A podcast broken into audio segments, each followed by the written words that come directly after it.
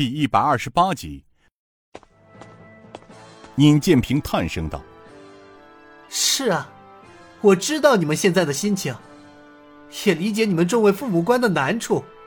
民间有句话：‘一年清知府，十万雪花银。’朝廷每年发给众位的官俸也不低了吧？而朝廷委派我们这些官员是来管理地方、治理地方，难道就是敲骨吸髓、坑害百姓来的吗？自古道。”皮之不存，毛之焉附？还谈什么治国方针？国家是什么？是王者的国家。臣民是什么？是皇上的臣民。我们和臣民有什么不同？天下之大，莫非王土。昨天晚上，本座就在这个酒楼上，亲耳听到了一个人在这里说：“他说江陵城的地界不姓黄。”我问他姓什么？他告诉本座，江宁城姓蔡，当时本座也为之不解。后来本座又问他，江陵城为什么姓蔡，而不是姓黄呢？他道：天高皇帝远，现在管理江陵城的人姓蔡。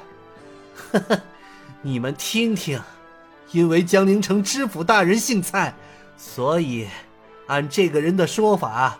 整个江陵都姓蔡了，因此这位公子爷在江陵城之所以为所欲为、横行霸道，本座想，大概是因为这位公子爷有一个做知府的亲爹的关系吧。众官员哗然，众位官员议论纷纷起来。再看蔡知府坐在那里，满脸大汗，浑身发抖。尹建平双手一摇，众人安静了下来。他回到了自己的座位上坐了下来，沉声说道：“蔡知府，你知罪吗？”蔡兴敏颤抖的站了起来，扑通一声跪到地上：“特使大人，本府冤枉啊！那那是犬子干出的事情，和本府无关呐，还请特使大人明察呀！”尹建平冷笑道：“冤枉，哼，是本座冤枉你吗？那我来问你，你昨晚亥时去了哪里？”知府脸色一变：“这、这、本本府，本本府，怎么？知府大人，你该不会连自己去哪里都不知道了吗？”尹建平厉声问道。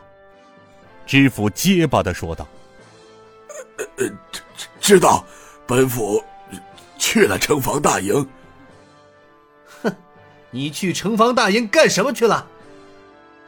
呃，去找赵军门调兵，围围剿侵犯。围剿侵犯？去哪里围剿侵犯？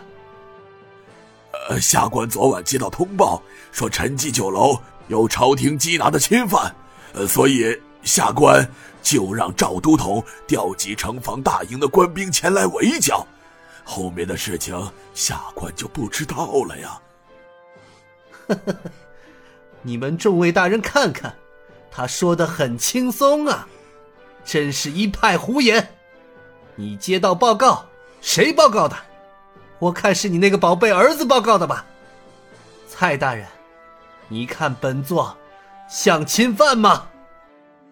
呃呃，这这这这，这次蔡知府像是喝汤被呛着了似的，回答也不是，不回答也不好。他万万没想到，当自己看见儿子被打成那样，他身为知府，朝廷的封疆大吏，连自己亲人都呵护不了，还做什么官呢？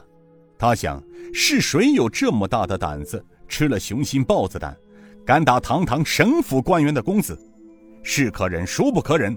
于是他也没有做过多的考虑，真以为像儿子说的那样是几个江湖刀客，这一怒之下便亲自持调兵令符，拟造了一个朝廷侵犯的罪名，找赵都统出门剿灭。事后自己回到府邸，却钻进了辛娜的九姨太房中共度巫山去了。今天早晨刚起床。还未来得及到府衙，便接到知州的通报，说皇上亲派代天巡视的特使大人驾临江陵城，住在陈记酒楼。听到这一消息，他也没有多想哪里不对，因为他前个月收到朝廷明发的底报，说由皇上恩准，晋南王派遣一名钦差微服出行，视察各省民情。微服出行住在民间旅馆而不住驿馆，那也是常有的事。可是，当他的官轿出了府衙，听到大街小巷的鞭炮声，以为是哪个大户人家接亲呢，他稀里糊涂的被抬到了酒楼中。同时，他也忘记了昨晚派兵围剿陈记酒楼侵犯的事。进到了大厅里，他突然发现气氛不对，在众多的地方官里，除了他知州衙门里的官员外，其他府衙的官员都以异样的眼光看着他，也没人主动的像以前那样与他行跪拜礼，连最后的尊敬都没有，更不用说要巴结他这个封疆大吏了。他忽然感到不妙，还没等他想通问题所在时，赵知州却被钦差单独叫上楼去了。按着常理说，一般朝廷大员凡到地方上，首先召见的是他省府大员，而不是小小知州。